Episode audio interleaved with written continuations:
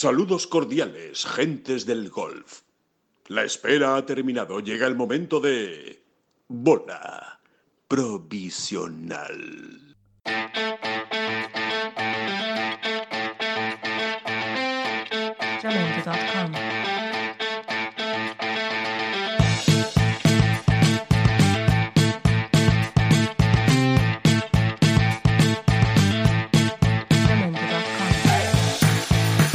Hola, ¿qué tal? Muy buenas y bienvenidos todos a esta bola provisional número 17 que hacemos y grabamos. Es que a mí me da igual ya los números.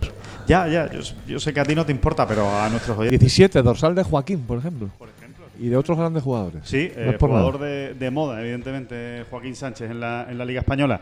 Que, mm, que bueno, que estamos en Dubai, que estamos en el Emirates Golf Club de, de Dubai, eh, donde esta semana se juega el Omega Dubai Desert Classic. Pero eh, hemos llegado a una conclusión, David, que esta semana, por mucho que haya Dubai, por mucho que vuelve Tiger, que vuelve a jugar este, este año, que juega también John Ram, vamos a empezar con ellas, con el LPGA Tour. ¿Y por qué no?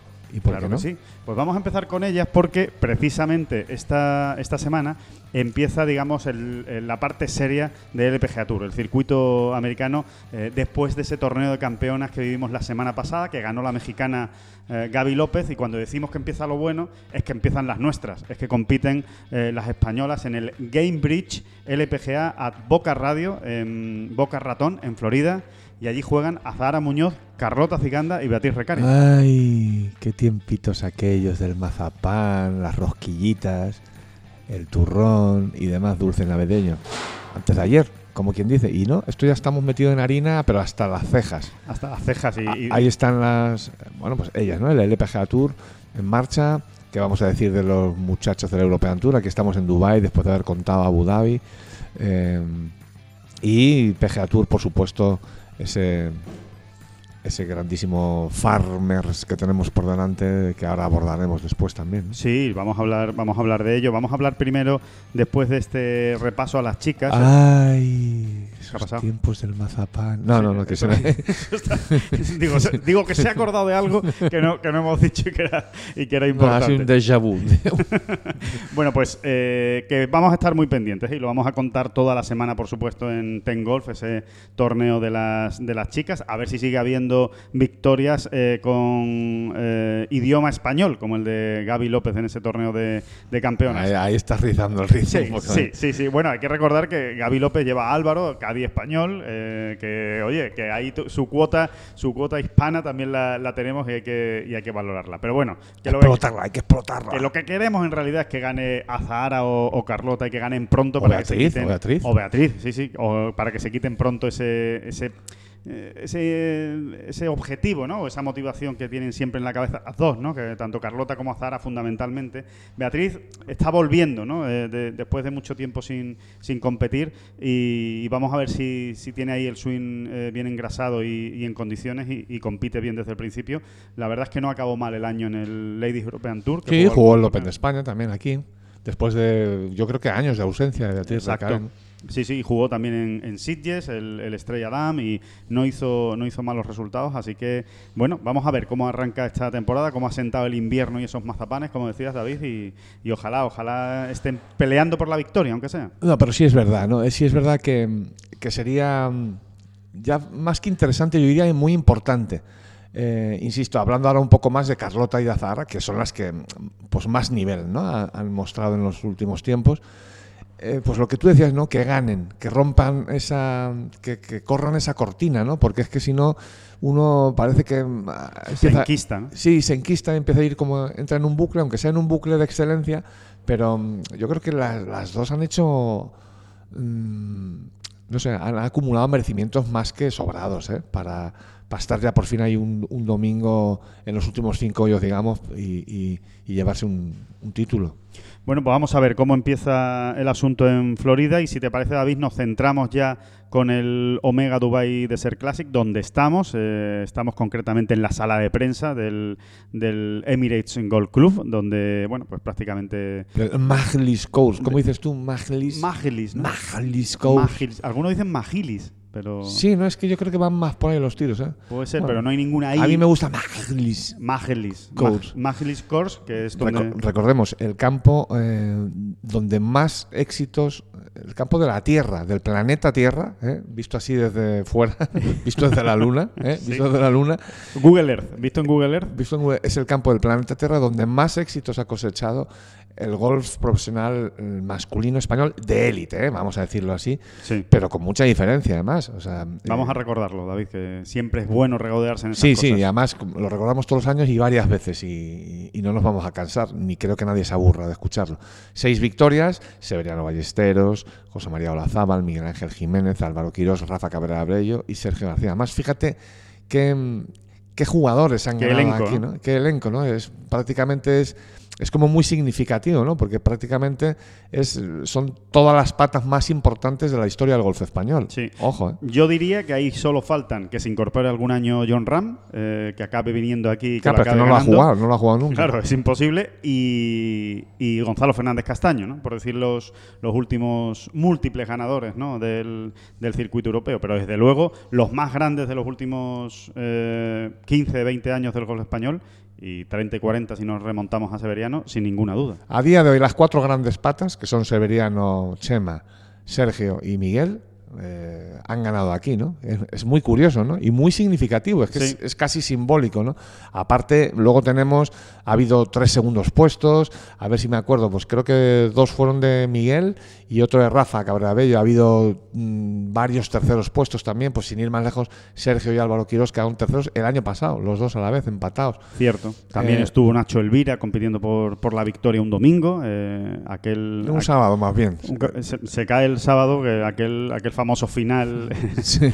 a oscuras en, eh, aquí en Dubái. Sí, bueno, y eh, hemos tenido de todo, ¿no? Eh, Ha habido muchos, bueno, sobre todo eso, ¿no? Es que son muchos jugadores los que han ganado aquí, distintos, ha habido años memorables con multitud de jugadores españoles llegando al domingo con alguna opción de victoria y, y bueno, bueno, pues que, que uno cuando está aquí pues siempre vibra de una manera especial. Sí, Y nosotros lo podemos decir mm, pues con, mu- conocimiento de con causa. enorme conocimiento de causa, porque llevamos viniendo pues 11 años seguidos, ¿no? Sí, sí, sí. Nos ha tocado, por suerte, vivirlo. Toda esa, toda De hecho, esa nos ha tocado vivir cuatro de esas seis victorias. ¿no? Exactamente. eh, En directo.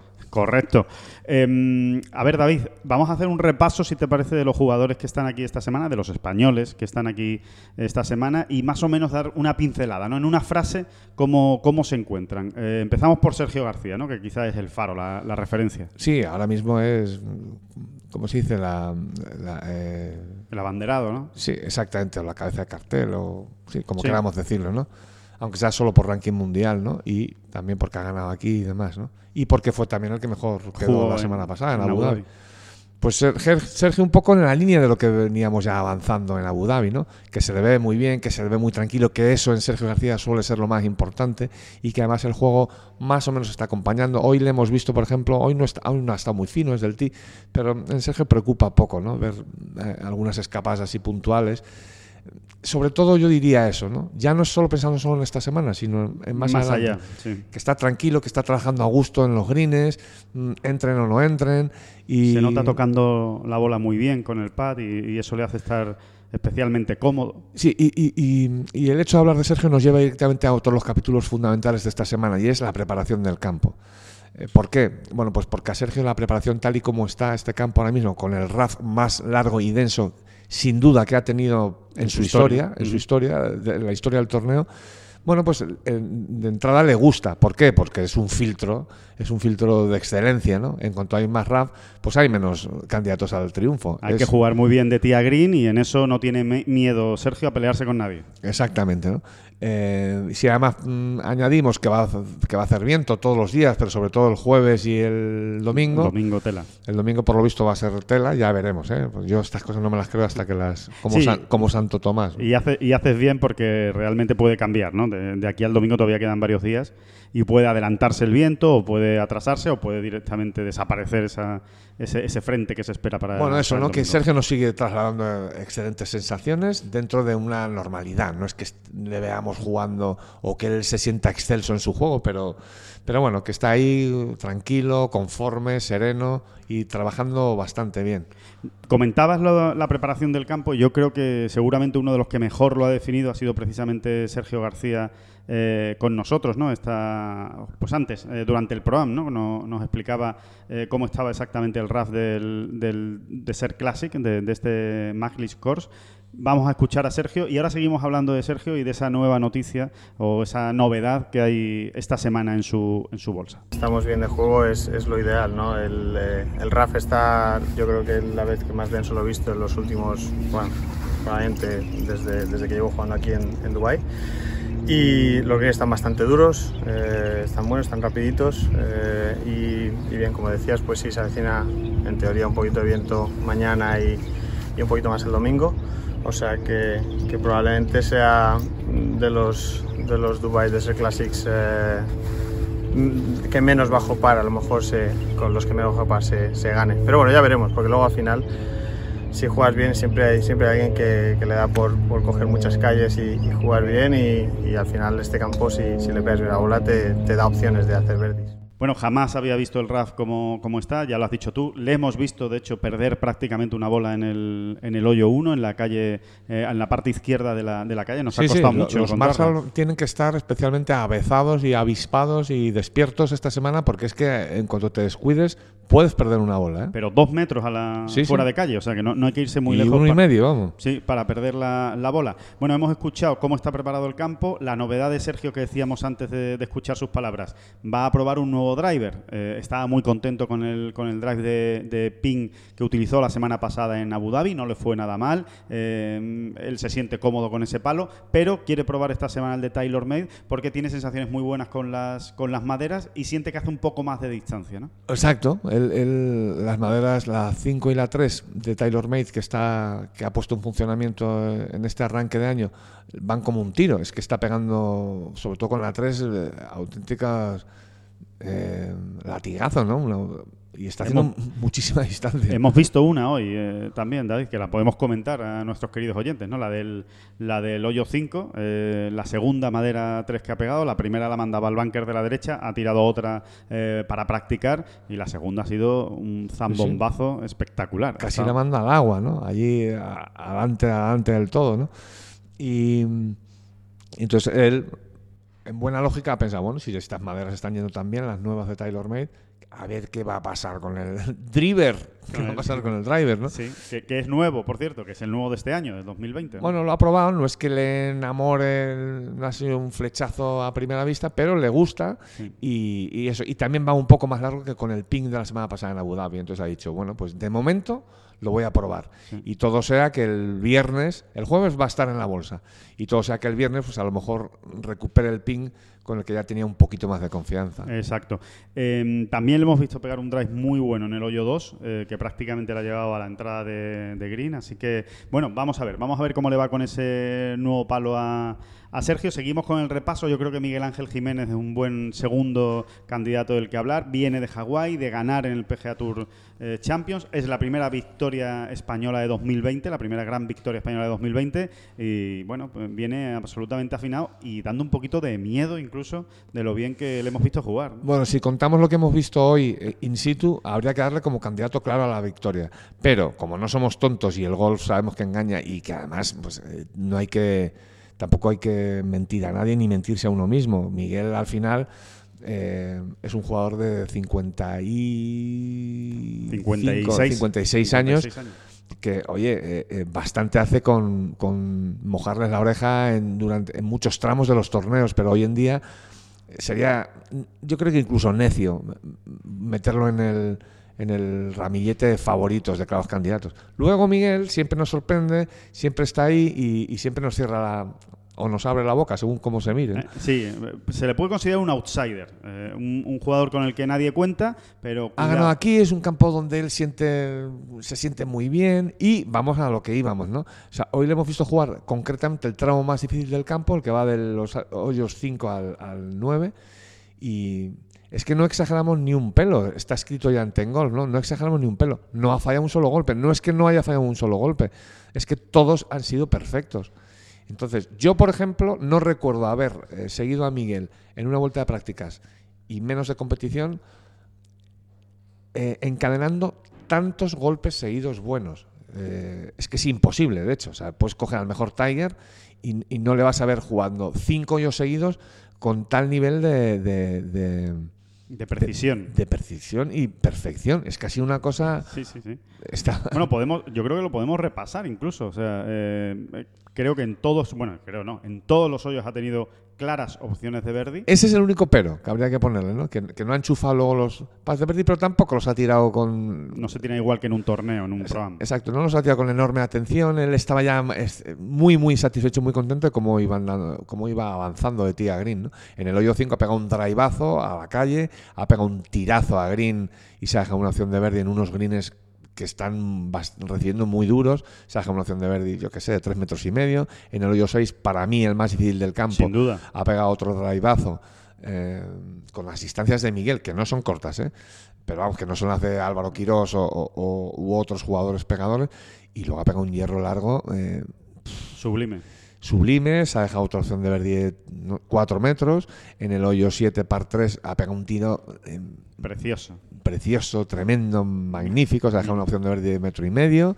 En el hoyo 8, otro, otro hueso durísimo en, el, en este campo. Ha pegado otro drivazo a calle. Se ha que- dejado un segundo tiro de 148 metros. Se ha dejado una opción de verde de 2 metros. Y es que no sé. Y, el- hasta la salida del 9, ¿no? y ya salía, salía el 9, hoyo que está estrenando nueve- nuevo tee, que Cuidado. lleva 25 Cuidado metros, con eso. 25 metros atrás, y a él le ha dado igual, ha pegado un drivazo, también al centro de la calle, allí nos hemos, ahí nos hemos despedido de él. Mm, no sé, impresionante. Sí, realmente. ha sido un, un auténtico recital. Por cierto, David, que hablábamos con, con Miguel en, esto, en estos hoyos que le hemos acompañado en el, en el ProAm y teníamos también la oportunidad de hacerle alguna que otra pregunta. Y a mí me ha parecido muy, muy curiosa su, su respuesta sobre los sueños que le quedan todavía por, por cumplir, ¿no? Porque prácticamente... ¿Le se- queda algún sueño de golf por cumplir a Miguel? En principio no, pero luego él hace un... Luego él rebobina un poquito y, y deja caer ahí algo. Vamos a escucharlo. No, volver a jugar los medios depende si ganas medios en el Champions, entonces vuelves a jugar el sigui- el siguiente, por supuesto que esa es una de las metas, ¿no? Eh, pero vamos, si hay algo que me quede ahí un poquito ah, en el baúl de los recuerdos, pues es un medio que es mi, haber ganado un medio en mi, de los regulares, ¿no? Tengo un dos en el, en el Champions y, y bueno, pues como estoy jugando, pues confío en que pueda caer alguno más, ¿no? Y eso pues me habilitará para jugar el medio de, oficial del siguiente torneo o del siguiente circuito. Un par de cosas, dice, dice Miguel. El, por supuesto, el tener la oportunidad de jugar otro mayor regular, como él dice, de los regulares, otro mayor de los normales, de los cuatro que se juega durante todo el año, y, le queda ese, ¿no? El, el- el no haber ganado ¿no? un mayor en su, en su carrera, ¿no? Sí, sí, si estuviésemos hablando, si ya nos sentásemos con él a, a fumarnos un puro y a tomar una copita de vino y a cenar, pues probablemente acabaríamos hablando todos del British Open, ¿no? Que es- Seguro. va a ser ese mayor donde él todavía en alguno de los campos de la rotación tuviese a día de hoy incluso la oportunidad de meterse un domingo ahí en la pelea, ¿no? Sin ninguna duda. Si puede hacerlo, desde luego es en el British Open. Aparte que para clasificarte para el British Open, Miguel lo tiene en teoría un poquito más sencillo, porque recuerden que el que gana el British Senior tiene plaza segura en el British Open del año siguiente, co- cosa que no es fácil, ¿no? Ganar el British Senior, pero eh, desde luego con el nivel que está ofreciendo Miguel, ganando la semana pasada en Hawái, pues hay que contar con él, por supuesto, como candidato a poder ganar cualquiera de los grandes que se juegan este, este año. Y evidentemente por condiciones es el campo que mejor le va, el de, el de un British. Desde luego, viéndole jugar, como lo hemos visto hoy, ese, Es ese un pequeño genio. tramo, es una auténtica maravilla. Miguel es un genio, nunca, nunca te defrauda, ni, ni te deja indiferente. Es lo que ocurre con Miguel Ángel Jiménez. Es imposible que te deje indiferente. Y del único ganador de este año de momento de la Armada, a ver si nos vamos de esta gira del desierto con alguna victoria más, ya sea aquí o en otros torneos del circuito americano o de, la- o de las chicas. Eh, Bueno, Al- espérate, no hemos hablado de que Álvaro Quirós es un No, no, campo sí. que le va. Ah, No, sí, que no, eso. no voy a, voy a- voy al siguiente miembro de Ah, la Armada, bueno, bueno, que, es, bien. que es el que ha ganado esta temporada ya. Eh, no ha ganado este año, pero sí ha ganado esta temporada. Ganó el primer torneo de la temporada del circuito europeo, que es Pablo Larrazábal, ganador del Alfred Dunhill Championship, con el que también eh, hemos tenido una conversación más que interesante esta semana en, en Dubái. Eh, lo pueden ver en la, en la entrevista que tenemos colgada en la, en la web, en Tengolf. Eh, de verdad que merece la pena que le echen un vistazo. Es una entrevista bastante personal, una entrevista pre- preguntándole por sus objetivos, sus motivaciones, lo que le mueve ¿no? a Pablo Larrazábal. Al El- final lo podemos resumir de una manera, Alejandro. Yo creo que Álvaro, lo hemos hablado tú y yo muchas veces. Uy, Álvaro, eh, Pablo, Pablo Larrazábal, eh, es un tipo al que se le ve disfrutando mucho de lo que hace. Y mm, vamos a decirlo así, agradeciendo cada mañana que se levanta el hecho de ser eh, un jugador profesional de golf y dedicarse a lo que se dedica y, y hacer lo que hace. Y creo que eso al final es clave y es ha sido parte o esencia fundamental de esta entrevista. Esa parte un poco más personal. o- Claro, vamos, vamos a ver cómo se le da este campo. ¿no? Viene de fallar el corte en, en Abu Dhabi, eh, no solo fallarlo, sino no está ni siquiera cerca de, de pasarlo, con una semana, yo creo que fundamentalmente mala en los, en los greens. ¿no? Eh, el, el viernes, sobre todo el segundo día, eh, cogió 15 greens y no, y no metió prácticamente ningún. Un ningún espanto en los greens, eh, para puntualizarlo ya del todo. Y, y- y que, que es que además no está él acostumbrado. Él suele ser un jugador en los greens mucho más resolutivo. Vamos a escuchar a Pablo Arrazabal en un fragmento de esa entrevista que yo creo que es particularmente interesante, precisamente sobre sus, sus motivaciones, lo que a él le mueve y a día de hoy, eh, cuando cada semana se pone en los campos de práctica antes de un torneo de golf. Aquí hay varios, varios tipos de jugadores. Eh, aquí hay gente que, que- hay muchos de ellos que, que este notan que es su trabajo. Eh, y al final eh, tú cuando vas a la oficina hay días que no, que no te gusta. Eh, pero yo, yo no... A hay que ser sinceros. Eh, yo ya no juego, a- por- gracias a Dios y a todos estos años ya ya muchos triunfos, yo ya no juego por, para ganar dinero. Al final es eso. Si hubiese querido más, de- más dinero, hubiese hace 12 años que, estoy, que estaría eh, viviendo fuera de España. Yo no, no necesito más dinero para ser más feliz. Eh, yo necesito eh, luchar por torneos para ser más feliz. Y de Pablo Arrazabal, David, al que tú comentabas. Vamos a hablar de Álvaro Quirós, porque es un, es un señor al que hay que hablarle usted cuando pisa Dubái. ¿no? Sí, efectivamente. Eh, ha ganado en este Emirato dos veces y luego en este campo en 2011 ganó, pero luego el año pasado, por ejemplo, fue tercero. Tiene otro cuarto puesto por ahí. Antes de ganar también había quedado segundo o tercero. Es un campo que entra por los ojos, le encanta, se siente a gusto en el tee. Y bueno, eh, la cuestión con Álvaro Quirós, tampoco vamos a engañarnos ni a engañar a nadie, es que mm, es un poco incógnita. Álvaro hoy en día Claro. es un jugador muy incógnita, ¿no? Eh, es, es lo primero que él diría también, ¿no? Si, si le preguntásemos por él y estuviese aquí sentado ahora mismo. Pero es verdad que se le ve con un talante especial. También se le ha visto en Abu Dhabi, ¿eh? Sí, Álvaro, muy Álvaro bien, ha cogido el bien. 2020 con ganas, está trabajando con Pepín y con José María Olazábal, ¿eh? no lo olvidemos, los dos. Está trabajando, bueno, una cosa en la que tiene mucha ilusión puesta para coger esa consistencia. Bueno, es ese un poco cuento de nunca acabar con Álvaro Quirós, de, de la excelencia técnica, de encontrar esa percha a la que agarrarse siempre en el campo, a esa percha técnica. Vamos a ver, él está ilusionado. eh, y bueno, mira, he hablado con él hace unos minutos precisamente, que me he cruzado con él y, y- y dice que no, no, que en Abu Dhabi no le pegó tan mal, que aquí tampoco le está pegando tan mal y que a ver si le cuadran. Está, él, está esperanzado. Y en este campo hay que volverlo a insistir, hay que volver a siente, insistir. se siente especialmente bien, ¿no? Sí, entonces vamos a ver. A Álvaro siempre hay que seguirle un poco en Dubai. Sin ninguna duda.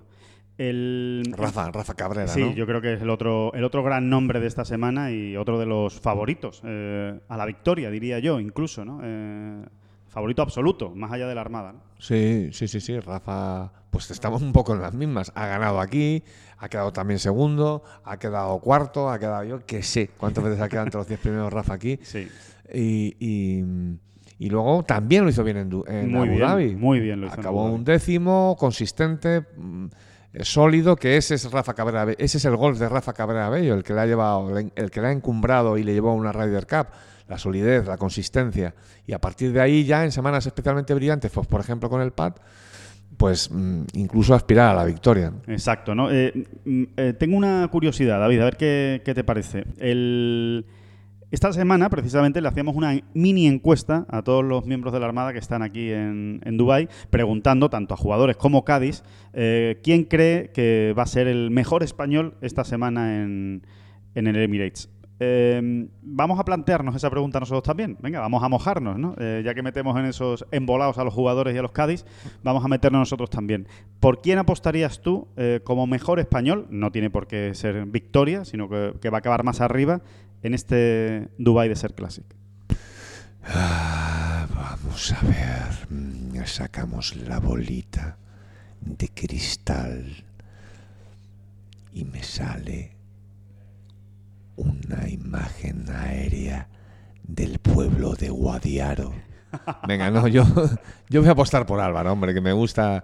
eh, es que me lo he pasado muy bien siguiendo a Álvaro Quirós en este campo, la verdad lo reconozco, ¿no? Sí. Y a otros muchos, ¿no? Pero a Álvaro, a- sí, bueno, como al final es un jugador que muchas veces ha estado aquí arriba, pues muy bien al aquí, final le sigues también mucho en directo.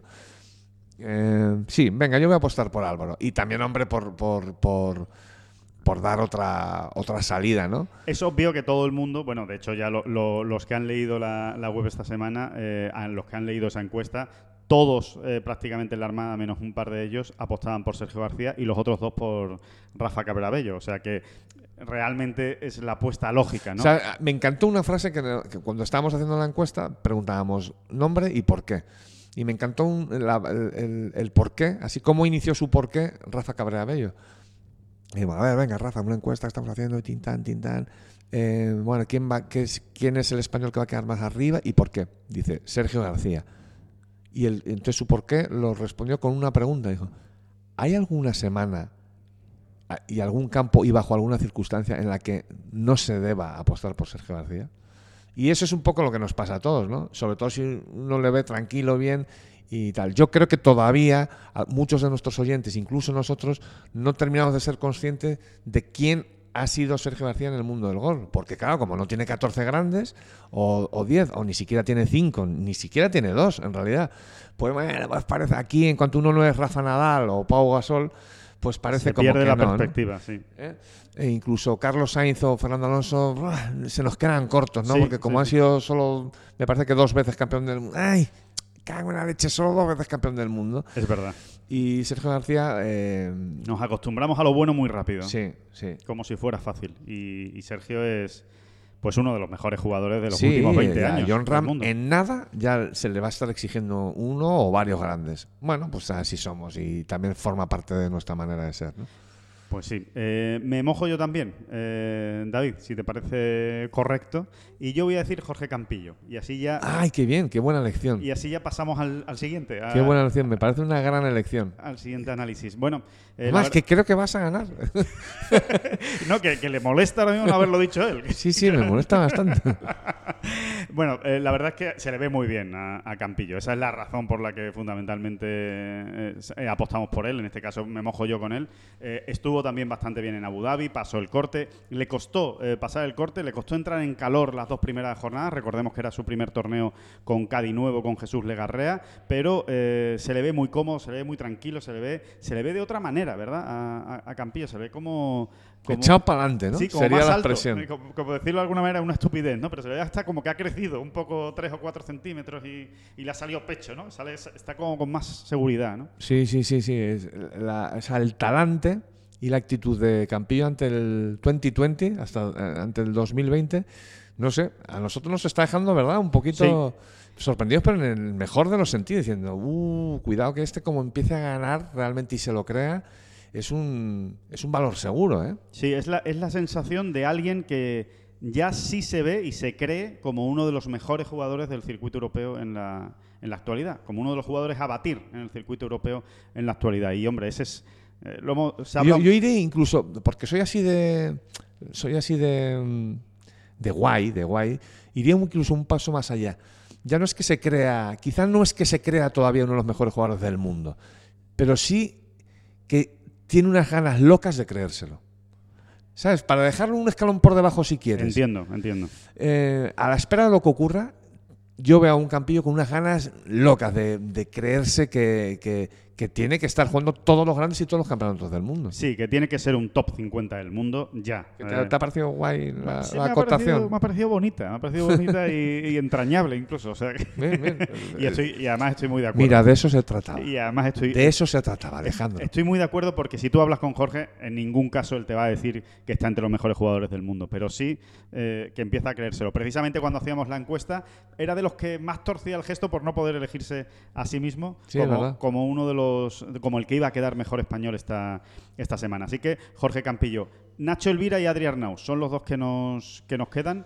Eh, Buenas balas, ¿verdad? Sí, es que, es que está muy bien. Cuando La- uno tiene ahí las balas en la canana, ¿eh? dice, pues... la- Canana. eh, canana se sí, dice, sí, ¿no? sí, sí, sí, pero canana. había muchísimo tiempo que no escuchaba esa palabra, seguramente de los cómics de los Dalton. Sí, puede ser, puede ser perfectamente. Eh, cu- cuando uno tiene ahí las balas puestecicas, ¿eh? puestecicas, y ve el, el nombrecito de Arnaus y de Elvira, dice, tate. Dos no- balas No más. está mal esas dos balitas ahí en la recámara, ¿eh? Sí, sí, sí, sin ninguna duda. Vamos a ver, Arnaus, el, el comportamiento después de Abu Dhabi. Otra muy buena semana. Dos días buenos y dos días no tan buenos.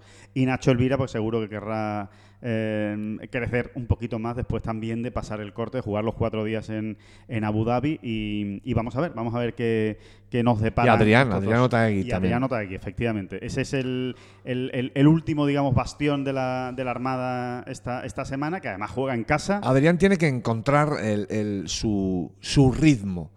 Ya no, es, no estoy hablando de un momento, de, perdón, de un tempo técnico. Del swing. Estoy hablando de su ritmo de competición. Ese ritmito que a él le gusta, tranquilo, pum pum. A Adrián, si, si pudiese elegir, le encantaría salir a jugar todos los torneos en el primer partido de la mañana, ¿verdad? Y a las 7 de la mañana. Y si es a las 6, a las Mejor. 6. Tranquilito, pim, pam, vamos, venga, por, pasa por aquí, vamos por allá, un verdicito, me lo meto en el bolsillo, seguimos para adelante, un par. ¿eh? Un corte, eh, cuatro rondas, cuatro rondas, cuatro rondas. Sereno, tranquilo, exacto, cuatro ronditas por aquí, cuatro, cuatro, cuatro.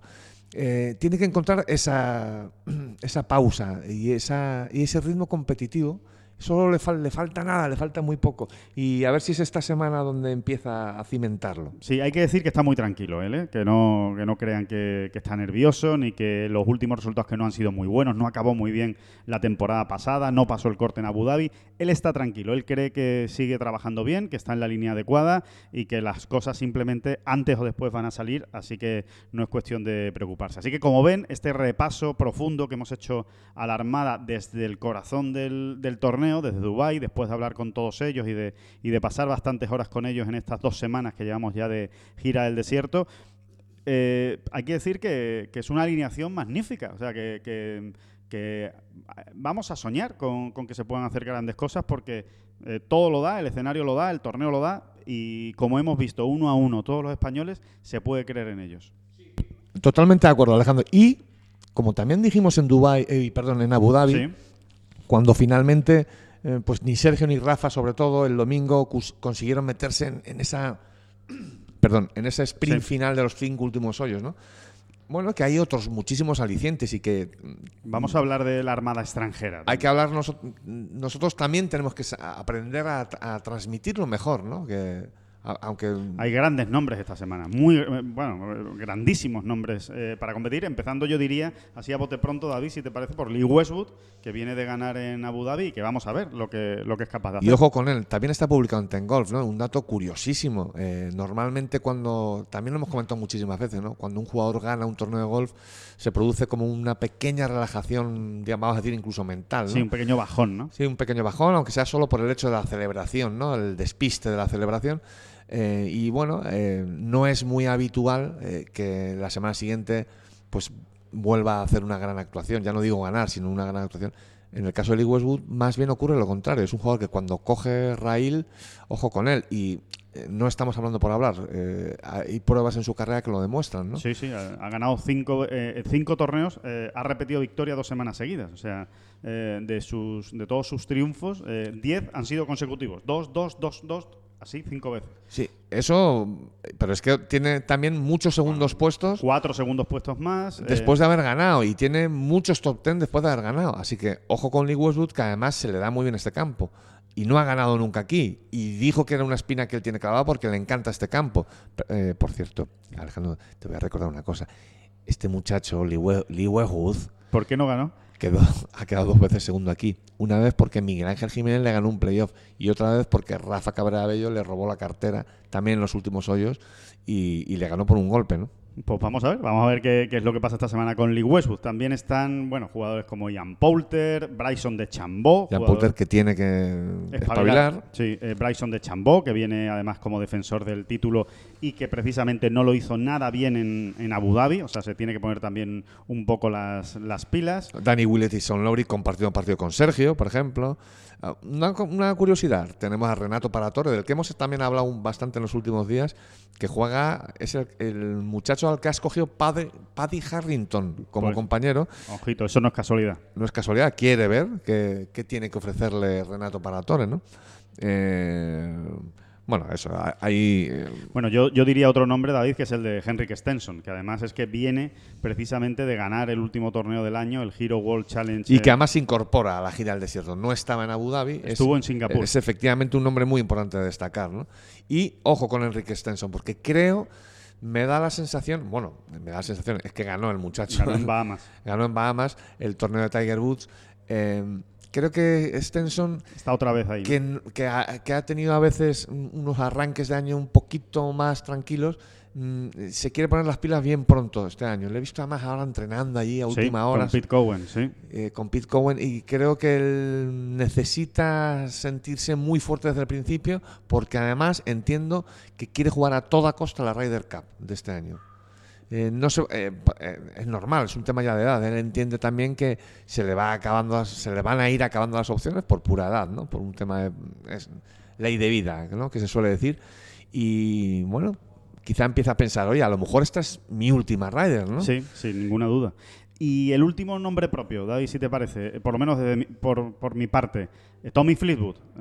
viene de un domingo sensacional en, en Abu Dhabi y es otro que, yo creo que gana menos de lo que se merece, ¿no? O de lo, o de lo que su juego eh, demuestra semana a semana. Así que siempre hay que contar con Tommy Fleetwood. Bisberger, que falló el domingo en Abu Dhabi, pero que probablemente pueda estar ahí. Víctor Pérez, a ver qué hace. A ver cómo reacciona la semana pasada tan buena. Matthew Fitzpatrick. Y luego, bueno, se, se reincorpora Víctor Hovland que, y, y se reincorpora Robert McIntyre, otro jugador muy divertido de ver que no pudo jugar en Abu Dhabi por lesión y que ahora está es de la partida. Sí, el rookie del año de- del European Tour el, el año pasado y, y uno de los que suena como posible candidato a meterse en el equipo de la, de la Ryder Cup, ¿no? de las novedades, digamos, en el equipo de la Ryder Cup de- del próximo otoño. Sí, señor. ¿Algún, Y- algún nombre más decimos? O yo creo que el repaso es bastante completito, pero desde luego hay muchos alicientes para, para seguir el torneo esta, esta semana. Thomas Peters eh, creo que viene dando avisitos, ¿no? Eh, yo creo que está haciendo mejor las cosas de lo que parece y, y Estoy muy de acuerdo, muy, muy bien apuntado ese, ese nombre Y- porque y no, no le, no le están terminando de cuadrar las cosas, pero, está cerca. Exacto, yo creo que Thomas Peters antes o después va a dar un, un sustito.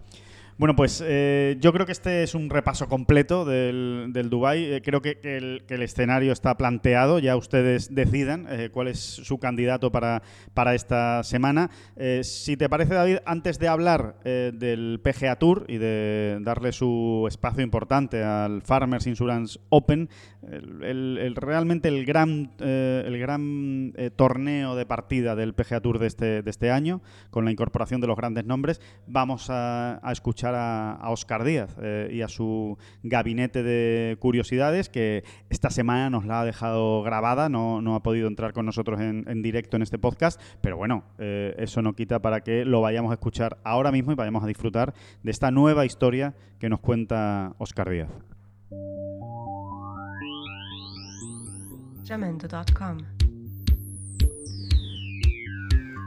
¿Qué tal Alejandro? Hola David. Sospecho que estaréis pasando un poquito de calor, más que nosotros, que tenemos aquí media España cubierta por un cielo gris panzaburro. En fin, eh, no sé si os envidio o todo lo contrario, eh, porque a mí el calor me mata. Eh, enhorabuena por vuestras crónicas y por vuestro trabajazo durante la gira del desierto. Y nada, no me enrollo más. Voy a pasar con la historia de esta semana de la gira de la- del Gabinete de Curiosidades, en el que hemos tenido en sesiones anteriores, en semanas anteriores, a literatos, hemos tenido a em, cineastas, hemos tenido a gente eh, pionera, como por ejemplo Colin Byrne, que fue eh, el que introdujo los pantalones cortos en el mundo de los Cádiz del circuito europeo, un tema que está muy de moda actualmente. Y esta semana vamos con un impostor, con un impostor en el golf. ¿Cómo se come eso cuando se supone que eh, en cuanto un jugador hace un swing, pues eh, los que tienen el, ojo entrenado eh, saben evaluar su capacidad hasta cierto punto. Bueno, pues hubo un señor que pretendió hacerse pasar por profesional y jugar un Open británico. Era, ¿de quién hablamos? Pues hablamos de Morris Flitcroft, a quien se le conoce por su apodo, que era nada más y nada menos que el fantasma del Open.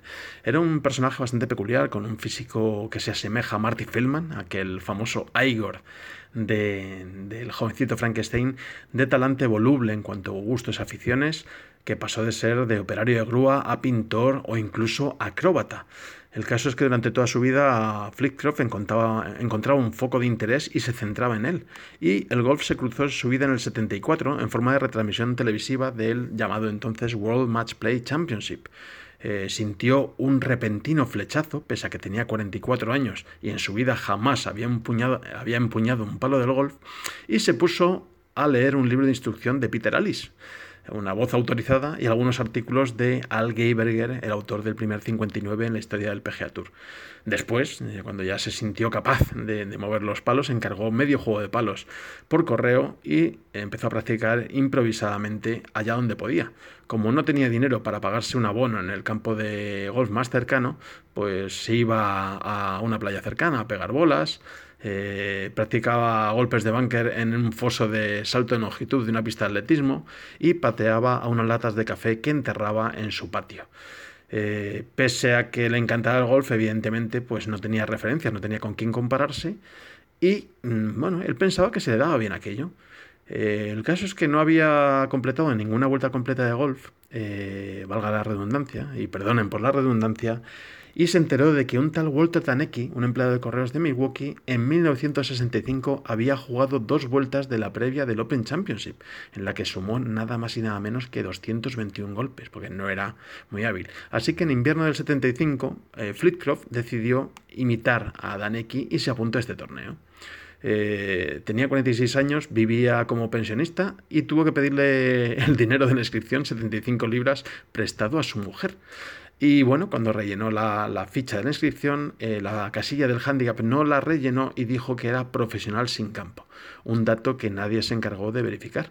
Así que bueno, pues eh, Flitcroft de esta manera se inscribió oficialmente en las previas del Open del 76, un torneo que se jugaría en Rogers Birkdale y que serviría y que sirvió posteriormente de presentación en sociedad de un joven Severiano Ballesteros, que quedó segundo en aquella edición solo por detrás de Johnny Miller y después de haber encabezado la prueba hasta la tercera jornada. Bueno, pues una semana antes, Flitcroft estaba en su previa del Formic Golf Club, cerca de Liverpool, y bueno, pues llegó casi por los pelos al tee de salida, tuvo que salir a la carrera porque se perdió por el camino, aparcó donde pudo, cogió la bolsa de palos y se dejó en el maletero su palo talismán, una madera 4 que decía que le daba mucha confianza.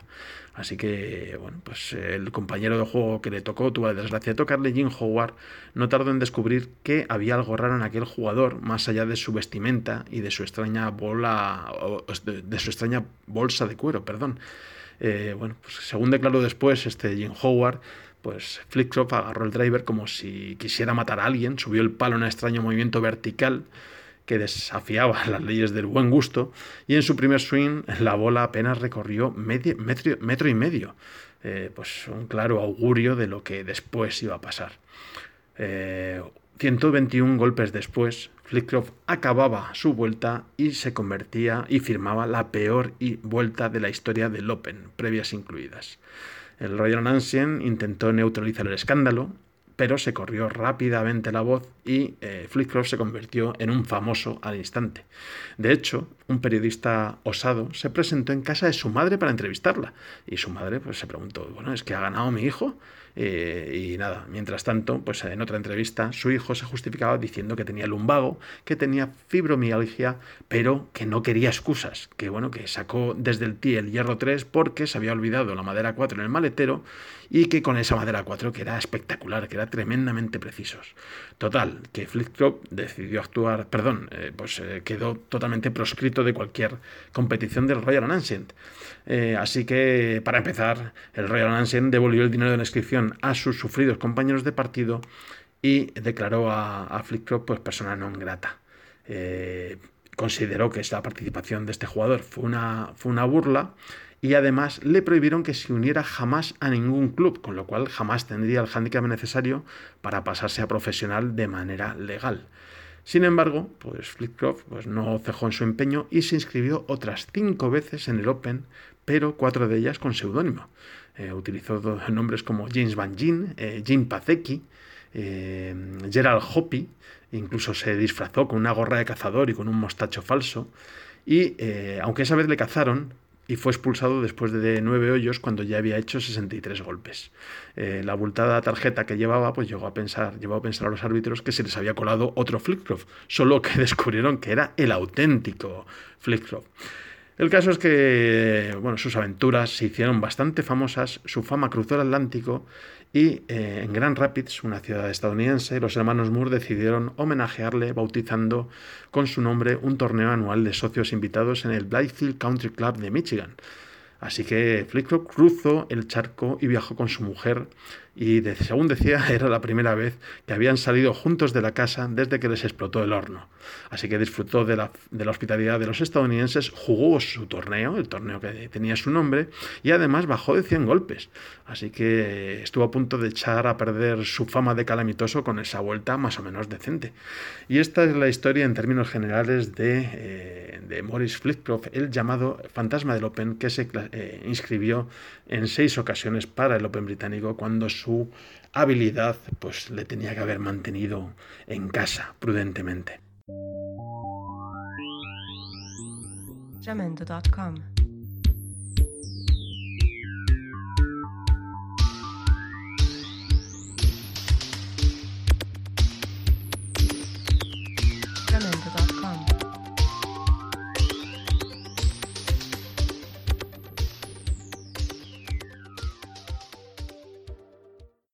Bueno, y vamos rematando ya este podcast desde el Ser Classic. Recuerden, estamos en, en Dubái, el, el equipo de Tengol, David Durán y Alejandro Rodríguez, estamos aquí contándole toda la gira del desierto, Abu Dhabi la semana pasada, Arabia la que viene, y pero eso no quita para que... Más luego todos los muchachos de maquillaje, Lucas y Alfredo de maquillaje, eh, María Luisa María Luisa en la producción, Todos los que están en el backstage, ¿no? Y que, y que hacen que esto funcione. Javier, Juan Luis en la dirección de, de- de todo ello, el, Filomena, Filo- exacto, Filomena a nuestro, a nuestro a nuestro pesar, Eloísa, que ahora mismo está bajo un almendro, y, y, y to- y- Bueno, vamos con, con estos minutos, segundos del humor del, del podcast de bola provisional. etcétera, etcétera. Y el CEO, el CEO de Tengolf, que nos va a venir a visitar esta noche y nos va a, a invitar a cenar.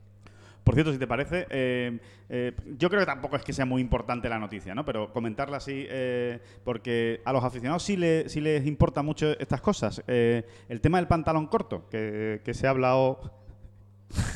¿Qué pasa? ¿Por qué? No, no, no, no, no, no cortes, no cortes. Asume, asume tu error y, y- de que te ríes. El tema del pantalón corto. Sí, que estamos aquí con pantalón corto haciendo el podcast. Sí.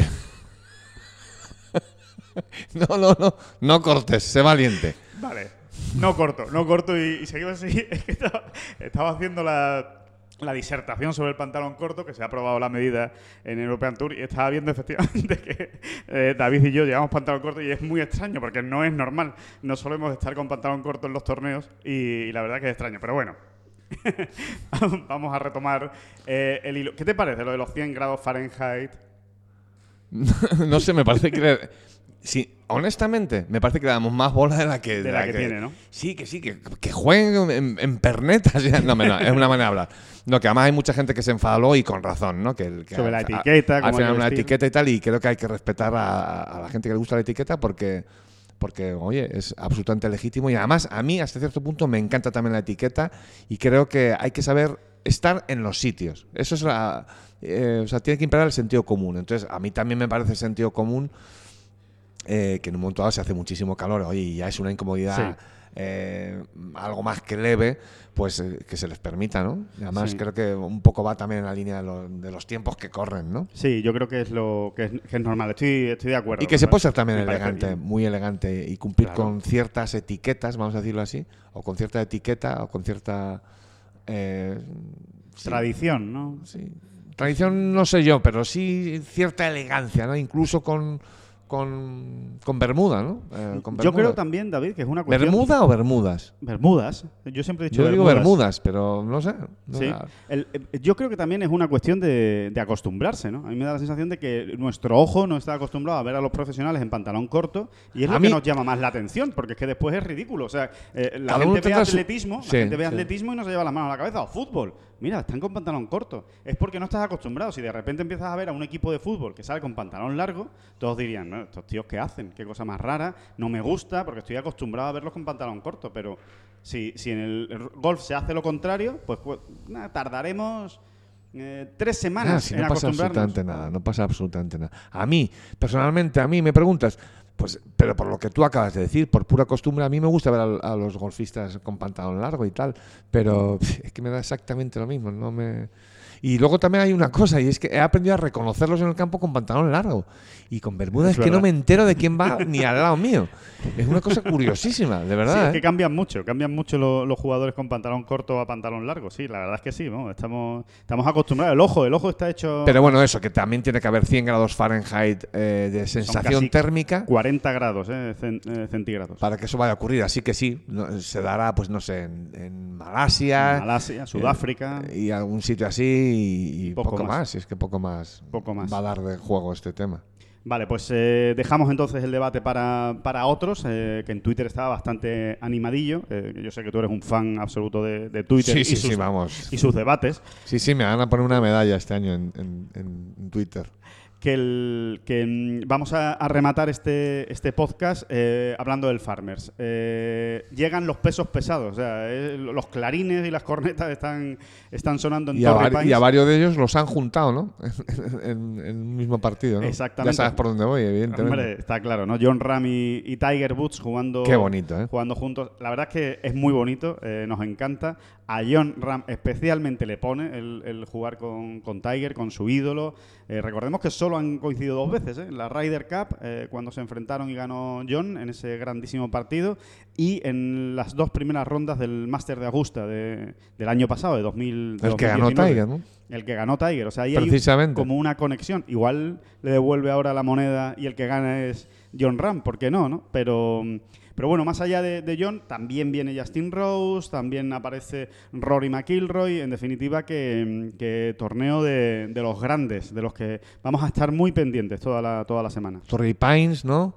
Que es pues, también una plaza de, vamos a decir, de leyenda, ¿no? Del PGA Tour. Sin duda, sin duda. Una, y, y de leyenda en Tiger especialmente. ¿eh? Sí, uno de los, uno de los patios de Tiger Woods, ¿no? donde ha ganado siete veces, eh, sin ir más lejos, y una de ellas eh, ha sido precisamente el, el US Open. Cojo.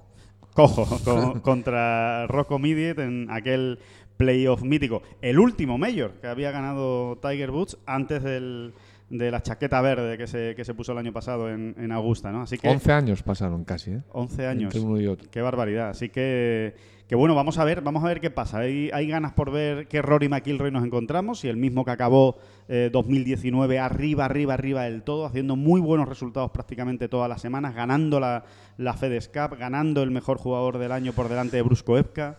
No sé, en algún vídeo que hemos visto del European Tour y luego por comentarios que uno va recogiendo en la trastienda, ¿no? De, torneazos como este de Abu Dhabi o, eh, o el de esta semana de Dubai. ¿No, ¿No te da la sensación, Alejandro, de que en el mundo del golf mm, de alta competición se está empezando a dar por hecho que Rory debe ser eh, ese próximo gran número uno del mundo Gran dominador? Sí, sí, sin ninguna duda. Es como que todos lo ven así. Lo, lo- lo están empezando a asumir, ¿verdad? Como, Sí. no sé. Algo les irá diciendo Rory en el vestuario. Cuidado que voy a por vosotros, o no sé qué pasa. Sí, y lo, y lo que le ven, ¿no? Es, es que el año pasado, la temporada pasada de McIlroy fue extraordinaria. Es, que, es que fueron muchísimos top 10. eh, prácticamente creo que fue el 70% de sus torneos acabó entre los 10 primeros.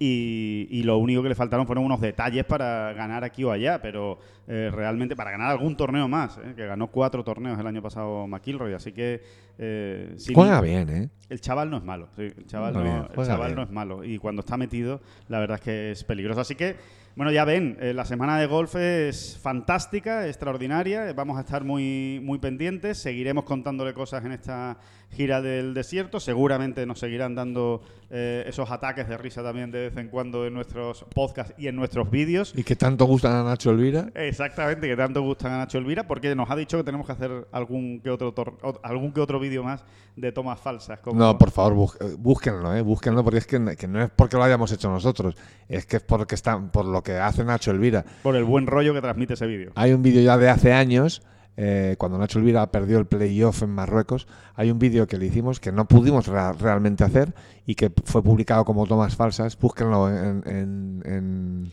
En el canal de esto, YouTube, Esto no hay que buscarlo. En, En- Twitter, en Twitter no, no. En Twitter no. En YouTube... en Google y en el canal de YouTube lo pueden encontrar. Si ponen Nacho Elvira, tomas falsas, Ten Golf Marruecos, eh, con que pongan esos criterios, Es muy divertido. se lo van a encontrar. Es muy, muy Es divertido. Es muy divertido porque era imposible, materialmente imposible hacer ese, ese vídeo. Así que este, por lo menos, este podcast sí lo hemos conseguido sacar adelante. Ha habido un momento en que parecía que, que no iba a ser posible, pero lo hemos sacado adelante y yo creo que podemos ir ya terminando y despidiendo esta, esta bola provisional. A ver si la semana que viene, desde Arabia, que les entregaremos una nueva edición de, de este podcast, a ver si podemos contar una victoria y que, y que ha ganado un, un español. Hay, hay ganas también de ver que nos encontramos en Arabia. Sí, señor. Ahí... Sí, sí, un mundo nuevo para nosotros, ¿no? Pues nada, que muchísimas gracias por estar eh, Porque con no nosotros. engraso lo sé. Y nos despedimos con estos Me minutos llaman musicales. abandonado.